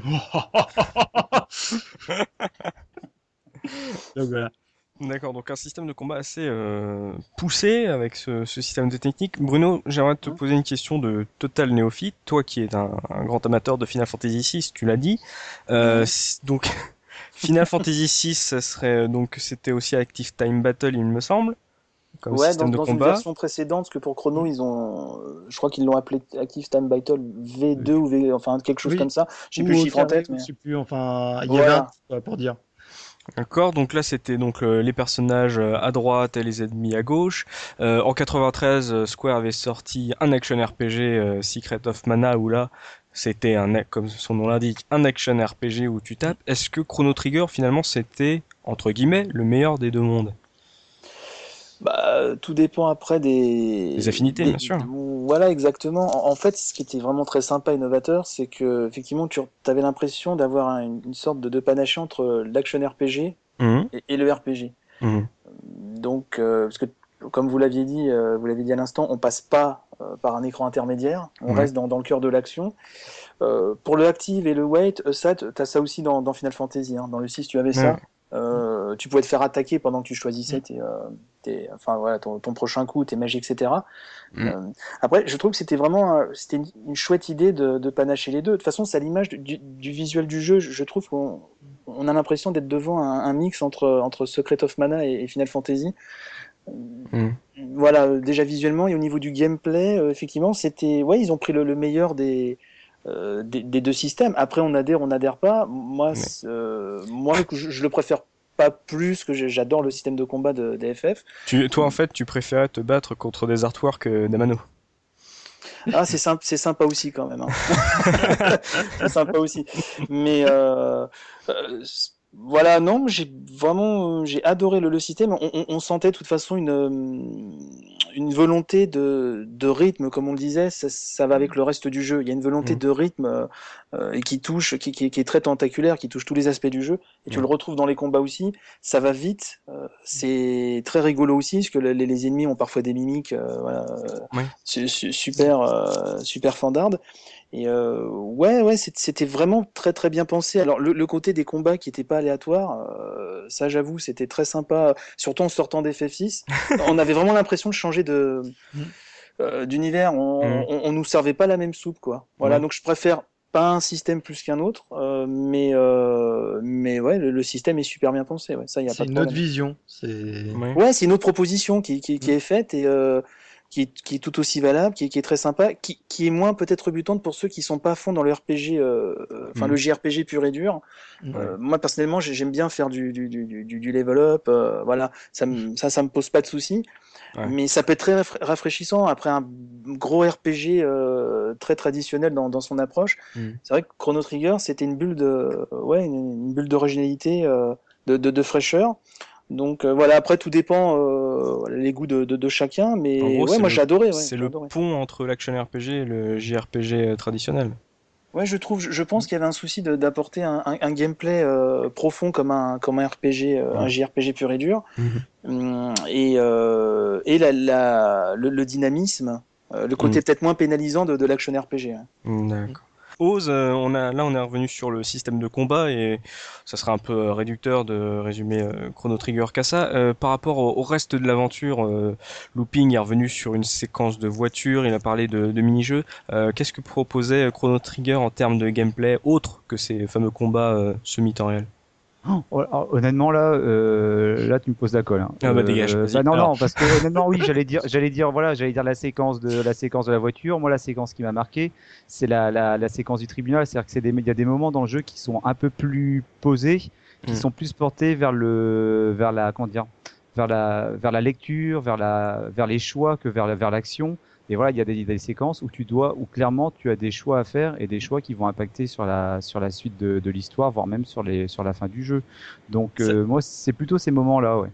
Sachant que, par exemple, pour le tribunal, ce que tu as fait avant euh, et ce que tu réponds au tribunal impacte sur le jugement final. Il y a des détails tout cons, mais dans la fête foraine, par exemple, il y a un endroit où il y a un, sac avec un poulet dedans euh, qui très régénère ta vie. Si tu as eu le malheur de le manger, bah, tu as le mec qui vient témoigner au tribunal en disant ouais, il, il m'a mangé mon poulet. Quoi. Mais après, voilà, c'est vrai que dans le jeu, il y a plein, il y a plein de, petits, de petites activités. Bon, on sait que le jeu démarre avec une fête foraine, donc qui dit fête foraine dit petite activité, as un petit jeu jeu, tu as des défis, tu as, as, une course, tu as, as, un petit jeu dans, un, dans une tente où tu dois faire des mimes. mais ce qui est rigolo. Un chat aussi, il me semble. Si, ou mais ce qui est rigolo, ce qui est rigolo, c'est qu'on se rend compte au fur et à mesure qu'on avance dans le jeu que ces petites activités qui au départ sont assez, assez désuètes, eh bien, certaines d'entre elles peuvent avoir des, une importance dans les, dans les quêtes annexes et c'est mmh. vraiment impressionnant. Je dis ça parce que pas plus tard que cet après-midi, bah, lorsque j'ai voulu terminer le jeu, bon, j'ai voulu le compléter un peu parce qu'il y avait une quête annexe à côté de laquelle j'étais passé. Et euh, en fait, je me suis rendu compte qu'on était, on était renvoyé quasiment au début du jeu à faire une action qui paraissait vraiment mais euh, anecdotique. Et euh, voilà, moi, ça m'a, ça m'a épaté. Chercher ton clone. Voilà, tout à fait. Ça, c'est très retour vers le futur de revenir euh, dans le passé, changer juste un truc, euh, glisser une lettre dans le manteau de Doc. Euh, mais euh, sinon, euh, Soubi, par rapport au système d'exploration, on a parlé de, de belles quêtes annexes qui étaient bien écrites. Mhm. Est-ce que le jeu est linéaire par rapport à son histoire, mais où est-ce qu'il est, qui te permet quand même de te balader, de chercher des trucs qui sont pas forcément prévus. Euh, en termes d'exploration, est-ce que ça valait le coup euh, Chrono Trigger ou il fallait pas trop chercher de ce côté-là? Bah, c'est ça qui, moi, j'aimais beaucoup dans Chrono, c'est que euh, t'as as le monde, alors il n'est pas entièrement ouvert, faut, euh, ils ont quand même balisé un minimum pour pas que tu sois perdu. Mais au démarrage, en tout cas, tu as quand même un, une sensation d'exploration qui est assez importante. Par exemple, quand tu es dans l'an 1000, tu peux vraiment aller euh, bah, visiter un peu toute la partie nord sans aller à la fête foraine. Tu vas voir la maison de Lucas, tu peux descendre dans la partie sud, voir discuter avec tous les gens qui sont du coin. Ouais. Et ça, ça n'apporte rien. Par contre, après, ils ont quand même essayé de baliser un minimum parce que comme derrière, pareil, tu te retrouves en l'an 600. Si tu mhm. commences à refaire tout le, tout le monde euh, de la même façon, euh, bah, rapidement, tu tournes en haut et tu sais pas quoi faire. Donc, euh, tu es quand même relativement libre, tout en ayant le parcours un minimum balisé où tu as les personnages qui disent euh, tu devrais euh, fortement aller voir euh, parce que je pense qu'il y a un truc fortement intéressant en tout cas. Donc, mais voilà, mais vraiment, par contre, t'es pas, t'es pas du tout enfermé dans un couloir. Si je voulais être méchant, tu vois, tu n'es pas dans un FF13, tu vois, qui t'oblige à aller d'un point A à point B avec un chemin unique. Ce, qui est, ce, qui est, ce qui est très intéressant. Je veux dire, tout le monde a envie de courir dans un couloir avec une caméra mobile. Ça sert. donc, donc, voilà. On se perd dans un coin, je ne sais pas. Et, et rapidement, enfin rapidement, euh, tu, tu, découvres tout un tas de passages qui te permettent d'aller dans une zone puis dans une autre, et donc après, tu, on va dire l'espace dans lequel tu, tu, peux naviguer devient de plus en plus grand jusqu'à ce que tu récupères ton vaisseau, et alors là, bah, tu peux te faire plaisir, tu peux aller où tu as envie, quoi. Donc en, fait, il te laisse maîtriser peu à peu euh, l'univers, euh, de pas te lancer un peu euh, à, l'aventure euh, les mains dans les poches. Et en gros, à partir du moment où tu comment, où as très bien compris euh, comment le, le, système de jeu, là d'un seul coup, il te, il te laisse euh, te balader à l'AFF en finalement. Bah, comme dans un FF, quand tu récupères le airship au bout d'un mmh. moment, c'est mmh. exactement le même, le même principe. Hein. Ouais, comme la plupart. Suis... Ouais, looping. Moi, j'en suis à dos de, à dos de dinosaures pour l'instant. dinosaures qui volent, qui d'ailleurs ressemblent dans Dragon Ball. T'as exactement les mêmes. Euh, ah ouais ouais. Euh, mmh, aurait-il, aurait Aurait-il le même designer? Hmm. C'est comme dans la plupart des JRPG. Dans la plupart des JRPG, généralement, l'histoire te fait d'abord euh, découvrir au fur et à mesure un peu les différents lieux de la carte. Et une mhm. fois que tu as vraiment euh, fait le, tour, le tour de la map, tu commences déjà à avoir plus de liberté jusqu'à la découverte justement du fameux euh, airship qui te permet de te balader un peu partout. Mhm. Là, dans Chrono Trigger, c'est simplement adapté à la thématique, c'est-à-dire qu'au lieu de tu te balades sur la carte, mais une fois que tu as visité les différentes époques, ben, c'est à ce moment-là que tu commences à avoir un peu plus de liberté justement pour visiter les, époques dans, dans l'ordre que tu veux. c'est ça que le, gameplay, le gameplay se déploie euh, complètement. Là, tu, tu vois les possibilités que tu as euh, euh, qui, qui, qui, se décuplent d'un seul coup. Quoi. Moi, j'ai vraiment un mm. souvenir ému de, du moment où, où, tu récupères le vaisseau. là, là, tu te dis, tu es dans une sorte de voilà, de, de, salle de jeu, tu vas pouvoir t'amuser à voir les, euh, les, effectivement les, les répercussions euh, sur telle ou telle période. Euh, là, as vraiment, on te, on te, laisse jouer avec toutes les époques et c'est absolument génial. Quoi. Parce que c'est vrai que le airship, enfin époque en version US de cette époque, l'avantage c'est qu'il te permet de voyager partout, mais en plus permet de voyager dans les époques en même temps, en temps réel. Donc du coup, en fait, c'était tu voyageais partout dans les l'ensemble des époques qui étaient à ta disposition, quoi. Où allons-nous? La question n'est pas où, mais quand. C'est vrai que c'est quand même très bien mené parce que moi je me rappelle que ma, première euh, réaction c'est que à partir du moment où j'ai eu ce, le vaisseau qui s'appelle Époque justement qui permet de voyager dans toutes euh, dans toutes les époques, j'ai eu une sorte de vertige parce qu'à ce moment-là euh, il y a une mmh. t'étais vraiment libre et je me suis dit flûte où est-ce que je dois aller? Et je me rappelle il y a eu un moment tu disais tout à l'heure Soubi que pour quelqu'un qui sans même connaître le jeu peut le faire une vingtaine d'heures. Moi je dis je suis à une quarantaine d'heures, je l'ai toujours pas fini. Mais euh, j'ai eu un moment où j'ai franchement galéré où j'ai peut-être dû faire les époques une à une parce que franchement je sais tu te rappelles plus ce que tu faire. Ah ouais, ah, ça peut arriver ça. ouais. Euh, bon là on est revenu bien sur le gameplay, sur ce système de combat très intéressant, sur l'univers, voilà, plusieurs époques, comment on gère ça dans le gameplay. Euh, évidemment on ne peut pas euh, ne pas passer à côté de, de cette musique, comme on l'a dit, c'est euh, une BO assez énorme, subie, fait-nous rêver. Euh, quelle était un peu cette musique? Quelle est, quelle est la bande son de Chrono Trigger? Est-ce qu'elle vaut le coup? Oh, bah, la bande son, euh, c'est pas qu'elle vaut le coup, c'est juste que pour moi, elle est absolument magistrale. Quoi. Comme je disais, à l'époque, euh, après X jours d'attente, je peux enfin lancer le jeu. Et donc, euh, bah, quant à la séquence d'introduction qui reprend des séquences du jeu, tu sais, monté comme un trailer, t'as le thème donc de Chrono qui se lance, mais c'est juste ah, ça par terre quoi. Mais tu te dis c'est pas possible. J'ai même pas commencé le jeu, je suis déjà en train de mhm. de, m'exciter comme un fou. Et il y a vraiment un nombre de thèmes euh, marquants mais extraordinaires quoi. On pense bah, justement au thème de Frog qui est qui est génial. Euh, moi, je, la musique qui m'a vraiment marqué, c'est le Magus. Enfin, c'est quand tu arrives pour affronter Magus, euh, son château. Donc, tu as une musique qui se déclenche au début du combat, mm. qui est, euh, enfin, pour moi, si tu veux, c'est une musique. Euh, je dois me la faire à peu près une ou deux fois par jour minimum. Quoi. Et eh bah tiens, si on se, la, si on se faisait cette, Battle of Magus, ça vous dit? Vas-y. Ah bah ouais, carrément.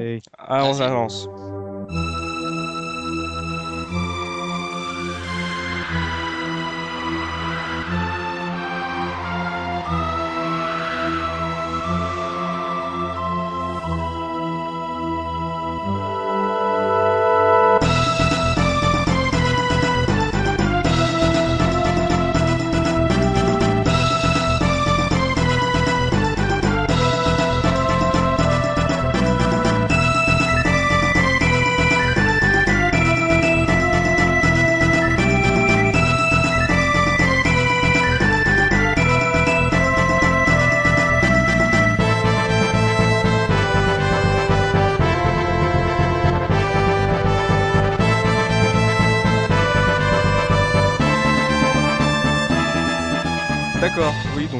C'est péchu, ça, c'est énergique, ça, te met dans la place du héros. Bah, c'est surtout que ça te met dans le, vraiment dans le combat, quoi. Le combat prend une. Ça va avec euh, l'histoire en plus. Ouais, un, peu, euh, faut y aller, quoi.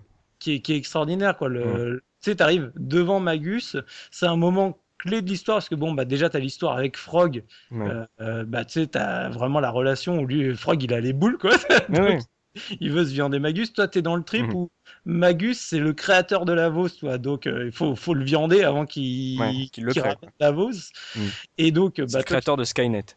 Voilà. Et t'arrives, tu fais tout ce combat, mais euh, sur la musique absolument extraordinaire pour terminer sur le fait non mais ah pourquoi mais vous avez fait ça et tout? Pourquoi vous faire chier maintenant?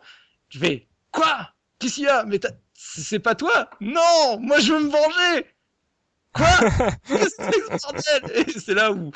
Enfin voilà, mais avec ça, la. C'est très square en fait. C'est. Euh, t'as, un méchant euh, désigné et finalement euh, ça te lance après sur la deuxième partie de, de l'histoire, c'est ça? Voilà. Et mm. donc t'as vraiment, mais alors comme je disais, un nombre de pistes. je, je sais plus combien il y en a. Il faut, faudrait que je regarde, mais il y a une cinquantaine. Ouais, il y en a une cinquantaine. Oh, et euh, elles sont, il y en a vraiment un, un, très grand nombre extraordinaire et ça va de tout, tu sais, de la musique super épique à la musique, tu sais, il y a, y a, une musique qui a beaucoup marqué les gens aussi, qui est celle du, euh, de la boîte à musique. Oui. Euh, je, je sais plus c'est quoi son nom, mais du coup, bah, c'est fait avec euh, une sensation de boîte à musique pour faire un, côté vachement nostalgique. Puis la Super NES avait pas trop de mal à faire la musique de boîte à musique. Quoi. oh là là là là. Bon, je coupe, hein, je coupe. Salut. Bonne soirée. Je crois que moi, moi, ça va être très simple, c'est que le, le, jeu, bon, je le connais, enfin, de réputation, c'est vrai qu'on sait que les, les, musiques sont très bonnes. Moi, c'est le, pour moi, c'est un des jeux qui a les, les meilleures musiques. C'est bien simple. Généralement, quand tu prends des, euh, les, des OST, tu peux avoir à boire et à manger. Tu peux avoir une cinquantaine de titres. Sur la cinquantaine de titres, t'en peut-être la moitié qui sont très bons et puis l'autre moitié qui sont juste des musiques d'ambiance. Là, vraiment, c'est impressionnant le travail de Matsuda et à moindre mesure de Uematsu parce que y a, Mitsuda. Euh, Mitsuda, parce que il y a rien à jeter. Elles sont vraiment de mais énorme c'est c'est OST moi pour bien dire c'est mon c'est peut-être la, la, deuxième OST ma deuxième OST préférée sachant que la, la numéro une bah, c'est celle de Chrono Cross et euh, voilà c'est le même compositeur ah, mais euh, Soubi, je, je n'aime pas faire ça, mais je vais quand même te demander de choisir puisque tu nous as dit que tu as commencé à apprécier, à chercher du RPG euh, japonais partir de ton premier RPG, donc Secret of Mana, qui lui aussi avait une bande son de fou. On, on, le verra dans quelques jours bientôt sur les cases rétro. Euh, si tu devais choisir entre euh, Kikuta ou Mitsuda euh, je, je, choisis euh, Mitsuda pour, pour ah. le cœur en fait, mais c'est parce que c'est le jeu en, dans, dans sa globalité qui, qui mmh. fait ça. En fait, c'est pour te dire que pour moi, bah, la musique elle est tellement énorme et, et elle m'a tellement marqué quand euh, du coup euh, ma femme a fait le jeu parce que je lui ai dit absolument qu'il fallait qu'elle fasse le jeu. Rien qu'avec euh, les musiques, je, je, sais, je sais exactement à quel endroit elle est sans regarder mmh. l'écran ou quoi que ce soit. Je peux la guider juste au niveau des sons, des bruitages et de la musique. Quoi. Va à gauche. Mince. c'est et c'est et si ça on peut le faire aussi, c'est parce que justement il y a une très grande diversité dans les musiques. Tu sais, c'est pas euh, les thèmes qui se répètent quasiment. Euh, tu sais, euh, dès que tu as un environnement qui est un peu proche ou autre. Bon, t'as la musique des boss. Euh, excepté certains boss qui mmh. qui est on va dire qui revient à chaque fois mais mmh. du coup tu as vraiment des trucs enfin des, chaque musique est vraiment particulière d'une époque d'un lieu ouais. ou d'un personnage et donc euh, mmh. enfin, j'ai même allé plus loin je trouve qu'elle se répète ouais. pas assez parce que le moi le, le thème que, que, je préfère c'est celui de la forêt mmh. euh, dès que tu vas en l'an 600 là que tu commences ah. à, à même la forêt mmh. écoute cette forêt je l'ai toujours trouvée trop courte ah. euh, et ce qui fait que je traîne je traînaillais dedans en fait pour entendre le, le thème euh, tu vois et quelques si nous minutes traînaillons euh, un peu dans cette forêt tiens on s'écoute euh, cette OST de la forêt ce serait top ça fermons les yeux et rêvons voilà on écoute la OST de la forêt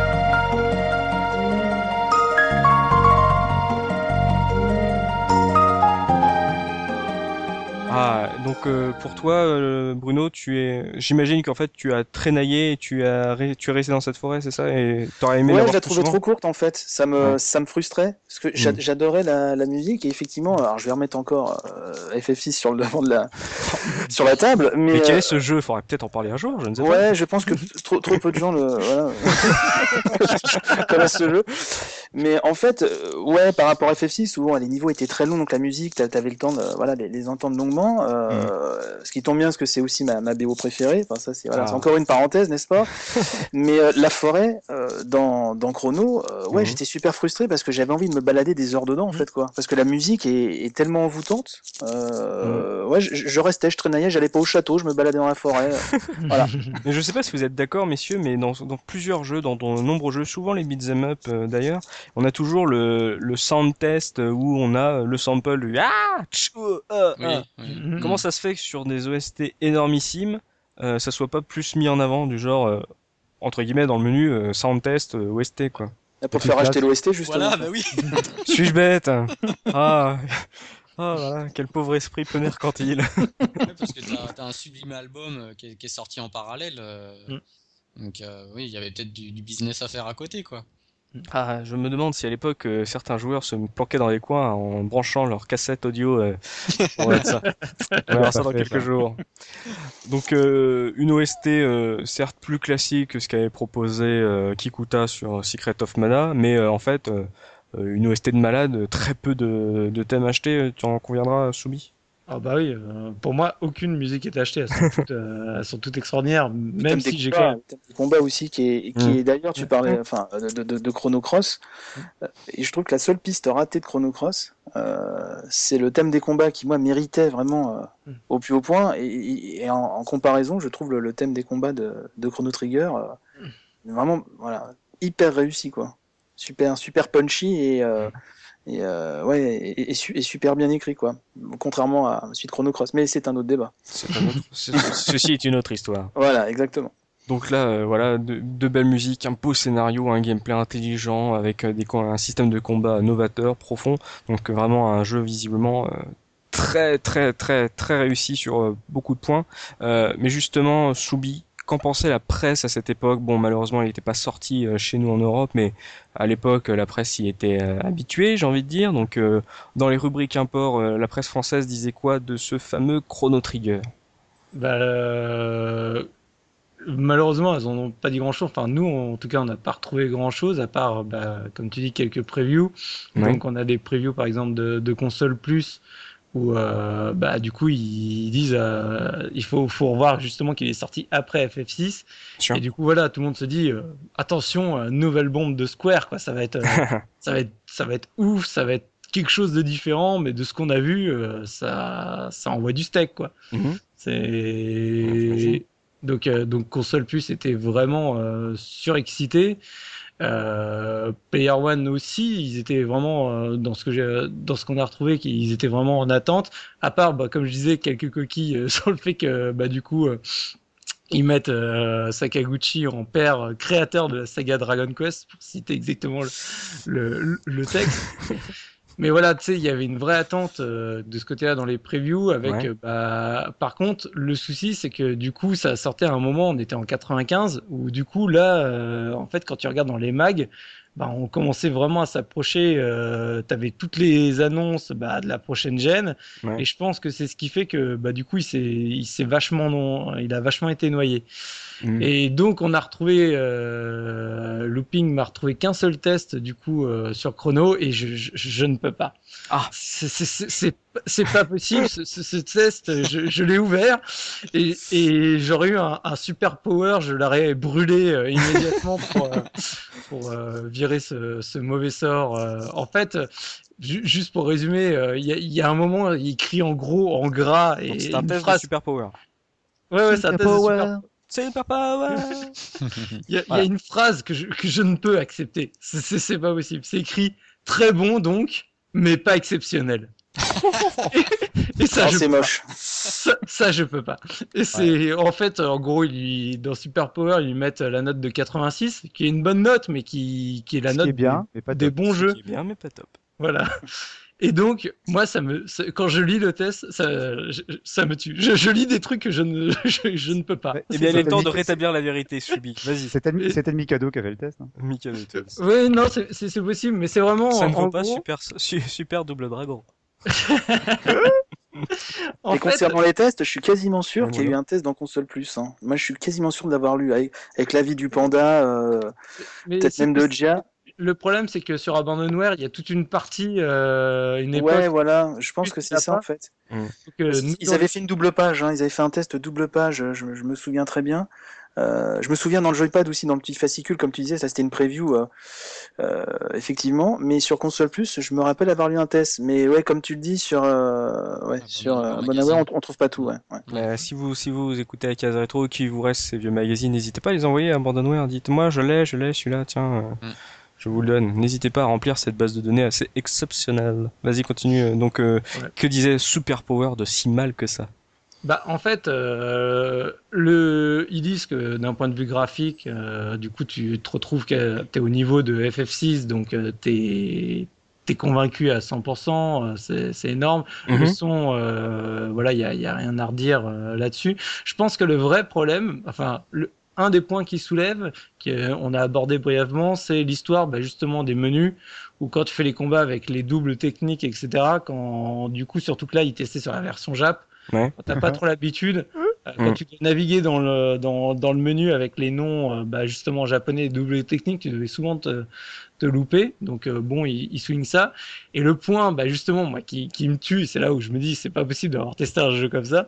C'est, euh, en gros, je, je, je vais lire la phrase. euh, en fait, euh, alors attends.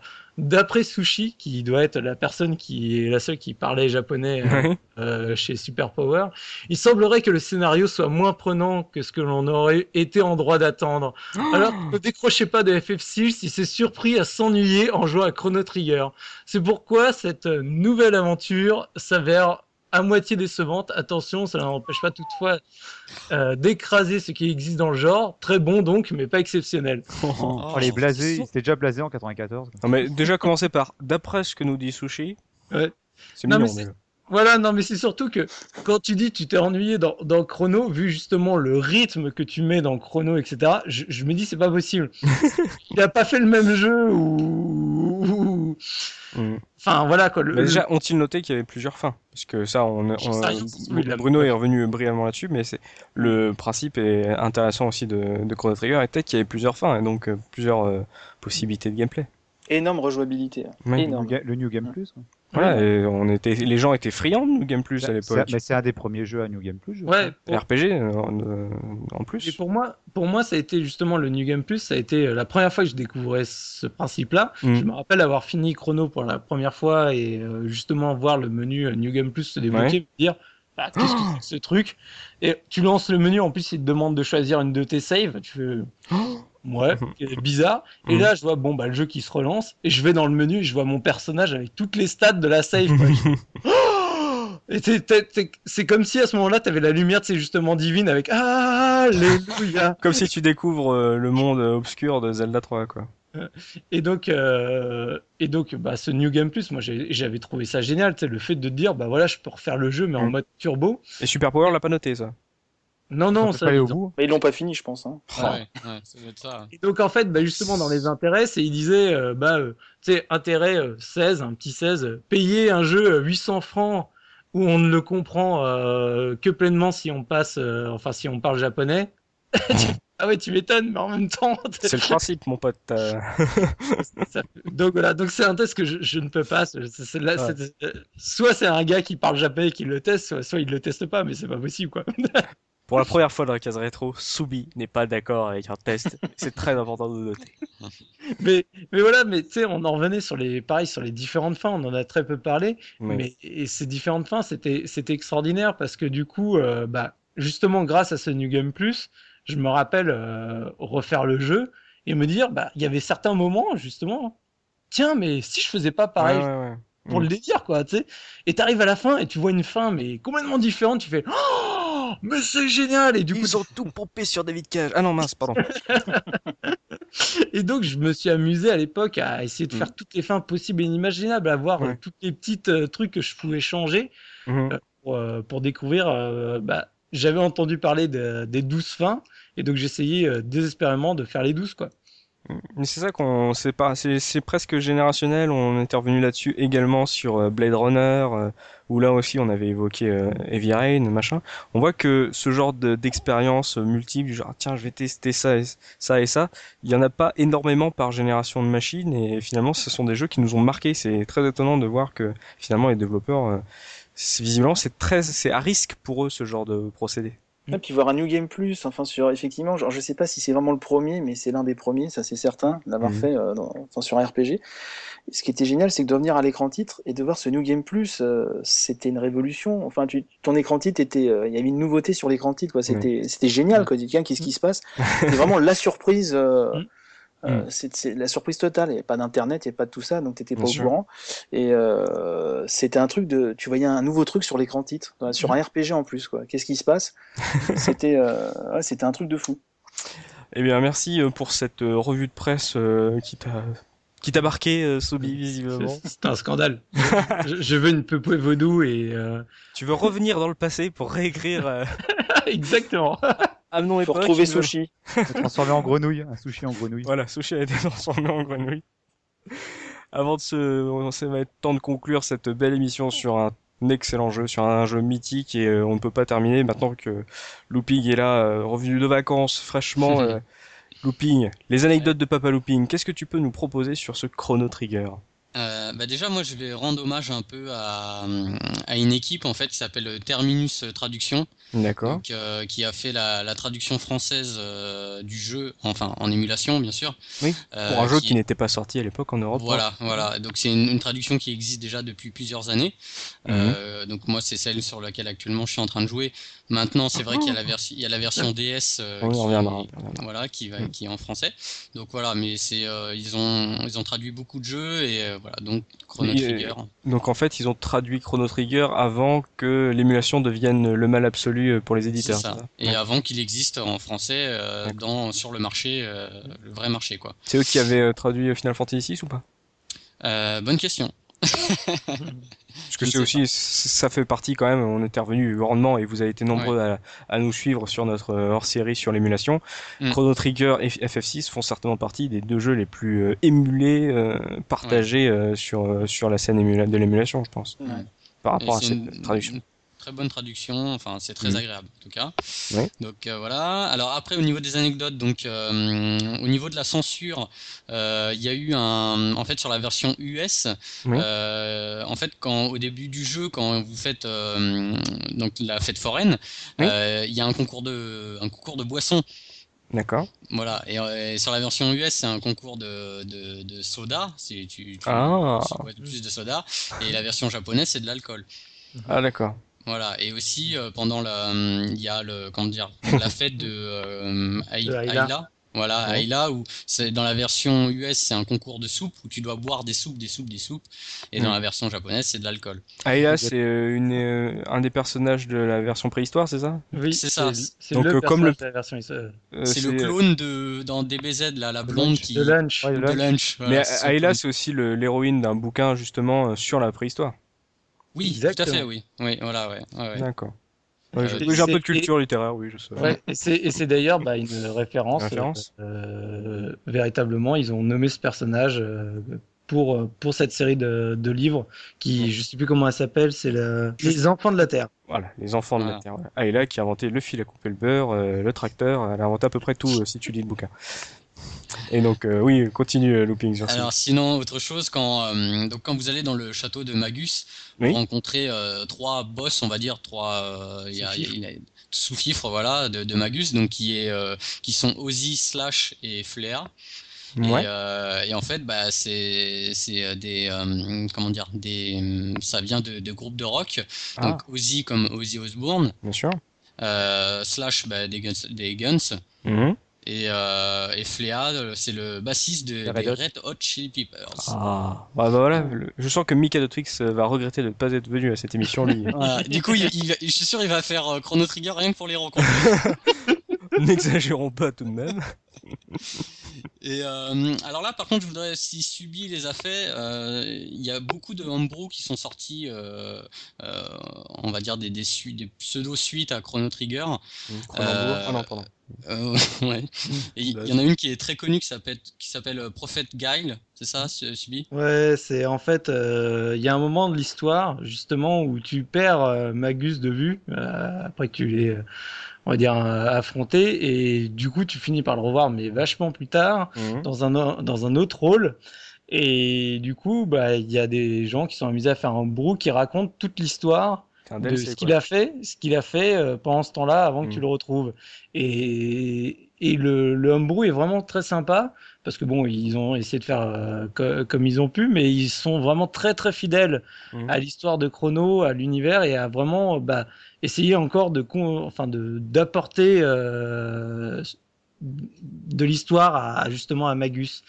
Et donc, euh, enfin, ce, ce homebrew, je l'ai vraiment beaucoup aimé, même si les autres, par contre, j'ai pas eu le temps véritablement de les, de les tester. Il y en a un autre. le- C'est typiquement le truc que Square sortira aujourd'hui avec euh, Chrono, euh, Chrono Trigger 2, quoi.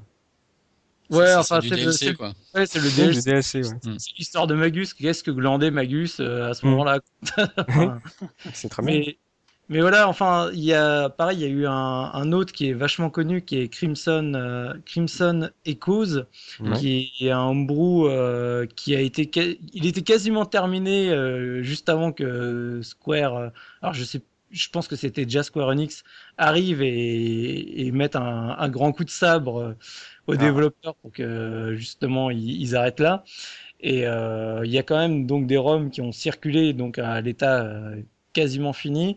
Et en fait, c'est un peu une interprétation de leur part sur ce qui se passe euh, peu de temps après les événements de, de, Chrono. Je crois que ça se passe euh, cinq ans après. Mais mmh. celui-là, je, je, ne l'ai pas fait. Par contre, du coup, il y a une vraie suite à mmh. Chrono Trigger qui n'est pas mmh. Chrono Cross, puisque c'est Radical. qui est Radical Dreamers. D'accord. Qui est sorti uniquement sur le Satellaview, en fait, ah. euh, au Japon. Et c'est quelque chose qui, en fait, c'est un jeu qui, c'est ce qu'on appelle les visual novels. Donc en fait, c'est un, c'est un livre dont vous êtes le héros. Ah. C'est du texte mmh. où tu dois faire des choix. Euh, à certains moments euh, dans l'histoire. Mmh. Et les héros de Radical Dreamers, c'est Serge, Kids et Magil qui sont des personnages qu'on retrouve dans Chrono Cross. D'accord. Le looping, c'est tout pour les anecdotes Papa Looping ou tu as encore euh, Non, ça sera tout pour aujourd'hui. Bah merci. On va bientôt euh, conclure. Comme à mon habitude, euh, j'aime bien revenir sur ce jeu aujourd'hui. aujourd'hui, Chrono Trigger est disponible et sur la Virtual Console de la Wii si vous possédez encore une Wii, ou sur sur DS. Il est ressorti en DS et il est ressorti donc en Europe en 2009 juste voilà quelques mois après la sortie initiale en 95. Hein. Il est ressorti en iPhone aussi. Hein. Et il est ressorti en iPhone. Ouais, PlayStation aussi, hein. On a, on l'a pas dit. PlayStation avec euh, des, une, l'intro de malade. Une intro en animé qui, mm. Qui nous fait, faisait revivre euh, exactement ce qu'on avait vécu avec euh, notre imagination à l'époque. Donc, euh, mais pas en Europe, exactement. Il fallait attendre 2009 pour l'Europe. Subi de toutes ces versions qui sont sorties actuellement de Chrono Trigger, laquelle tu aimerais conseiller à un jeune joueur qui n'a pas fait ce jeu à l'époque ou qu'il a raté comme Looping pour lui faire découvrir euh, ce, ce, jeu, ce superbe jeu de Square bah, moi j'adore la version DS, je la trouve extraordinaire cette, cette hmm. version. Elle a été traduite euh, en français ou pas? Elle a été traduite en français. Ils ont, alors du coup, pour ceux qui ont connu le jeu à l'époque, il y a eu euh, euh, des, des, moments assez difficiles parce qu'en fait, ils ont changé euh, certaines choses, dont bah, des noms, par exemple, sur l'épée, euh, la mythique épée de Frog qui en version US s'appelait la Masamune, la Masamune. Et en fait, du coup, là, la version française, tu te retrouves avec la Grande Léon. Et là, du coup, il y, a, il y, a eu beaucoup de gens, je crois que ça a eu du mal à passer. Mais bon, hormis ce détail, la version française a été vraiment basée sur la ROM Jap a été vraiment très bien traduite, euh, vraiment très fidèle euh, à l'origine, mais c'est surtout que la version DS apporte euh, bah, du coup euh, les scènes cinématiques qu'il y avait dans la version PlayStation ah. sans les temps de chargement à chaque fois qui sont absolument ignobles, qui ont fait que je n'ai jamais pu faire cette version.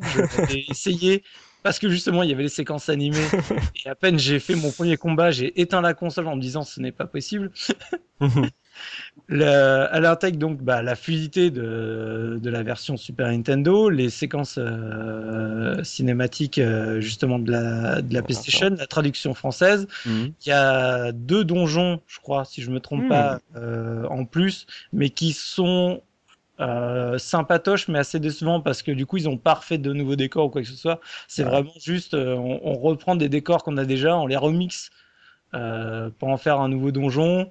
On, remet des personnages connus, on, leur donne juste un tout petit peu plus d'histoire. C'est sympa parce que ça, ça fait un, un lien encore avec, euh, avec les suites, mais bon, c'est faut pas s'attendre à avoir vraiment de la, de la pure nouveauté.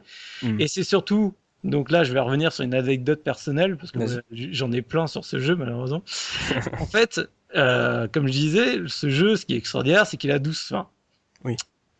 Euh, à l'époque, j'avais tout fait pour trouver les 12 fins euh, sur la version Super. Je l'ai fini euh, un nombre de fois absolument incalculable. Sauf que du coup, je voulais absolument pas, même à l'ère d'Internet, pour moi, ce jeu, c'est, je le connaissais par cœur sur le bout des doigts, je connaissais tout du jeu, donc j'avais pas besoin d'aller voir une quelconque fac ou quoi que ce soit. Mhm. J'avais vu l'ensemble de, de ces fins différentes. J'arrive à la fin de la version DS et quand tu le termines, il y a un menu qui s'ouvre dans les bonus, etc., qui te met la fin que que tu as trouvé. et Il t'explique les conditions dans lesquelles tu l'as trouvé. Ouais. Et là, j'ai un moment de, de drame pour moi Mhm. où en fait, bah, quand je lis le descriptif, ils te disent, bah, vous avez eu telle fin. Euh, le fait que vous ayez euh, détruit ou pas époque euh, n'a pas d'influence, ce, ce n'est qu'une variation de cette fin-là. Mhm. Et donc là, je commence à raconter toutes les fins que j'ai fait.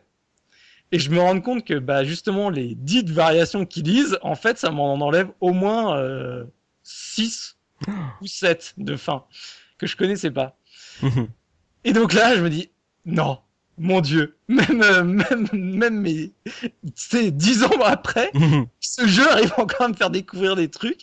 Et je suis parti en quête désespérée de finalement euh, quel détail j'avais loupé pour euh, bah, qu'il y ait encore des fins qui, qui, qui m'avaient échappé. Mhm. Quoi. Donc, euh, donc voilà, donc ce jeu pour moi, est, même là-dessus, c'est extraordinaire.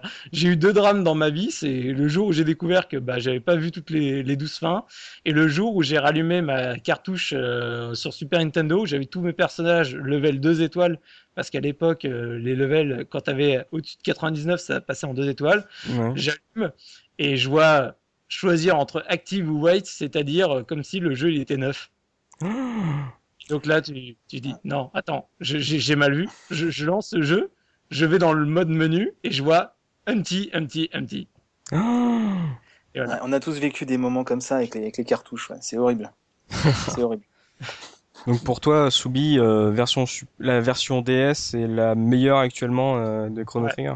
Oui, parce que la, la version iPhone, euh, en fait, euh, même si elle réintègre pas mal de choses de la version DS, ça perd ses cinématiques. Ouais. Euh, du coup, tu te retrouves avec euh, le, le tactile, euh, enfin sans croix, sans rien. Donc, euh, Mhm. elle est certes moins chère, mais bon, elle est la version DS est vraiment, vraiment une très très bonne version, vraiment extraordinaire, quoi. Tu es d'accord avec ça, Bruno? Tout à fait, ouais. Euh, Moi, je garde, je garde une affection pour la version euh, Super NES, puisque voilà, c'est l'original, euh, Oui, j'ai découvert comme ça, mais effectivement, ouais, la version ultime, ce serait la version DS. Ouais. Bah, sur C'est- iPhone, euh, de toute façon, je suis pas fan des, des adaptations de, de jeux console. Mm. Je préfère les gameplays qui sont vraiment étudiés pour, pour le tactile. Donc, effectivement, sur iPhone, je, je- bon, pour moi, ça n'a pas, pas grand intérêt de, de faire Mm. Chrono Trigger dessus. Donc, ouais, a une version recommandée, c'est la version, la version DS. Puis 14 ans plus tard, quoi, le français arrive sur Chrono Trigger, quoi. Faut Mais il me semble qu'elle est, sur... elle est super cotée parce que je crois pas qu'on en ait eu tant que ça, euh, enfin d'exemplaires euh, Mm. chez nous. Et il me semble, enfin, j'ai entendu dire qu'elle qu'elle se revendait euh, vraiment Bah. très cher sur les euh, sur sur les sites euh, d'enchères que- justement. C'est ce que j- c'est ce que j'ai entendu dire et, et, et ça me frustre d'autant plus parce qu'à une époque, euh, Game les bradait à 20 euros. Je me rappelle une Oh fois Game, voir, euh, oh, tu sais, genre moins 50% sur les chronos. Moi, je l'avais déjà acheté en DS, euh, j'allais pas me le racheter une deuxième fois. et après, quand j'ai vu les cotes qui ont réexplosé en fèche, je me suis dit, Ah, ah merde, dommage. Et euh, juste là, j'y repense parce qu'il y a une anecdote justement sur les fins qu'on oublie qui est quand même euh, assez euh, marquante pour l'époque. En fait, il y a deux moments dans le jeu. Tu, euh, soit tu, quand tu fais le New Game Plus, tu, tu le relances, tu as la possibilité d'aller affronter le boss final, donc Lavos, tout de suite, quasiment au démarrage du jeu. Ouais.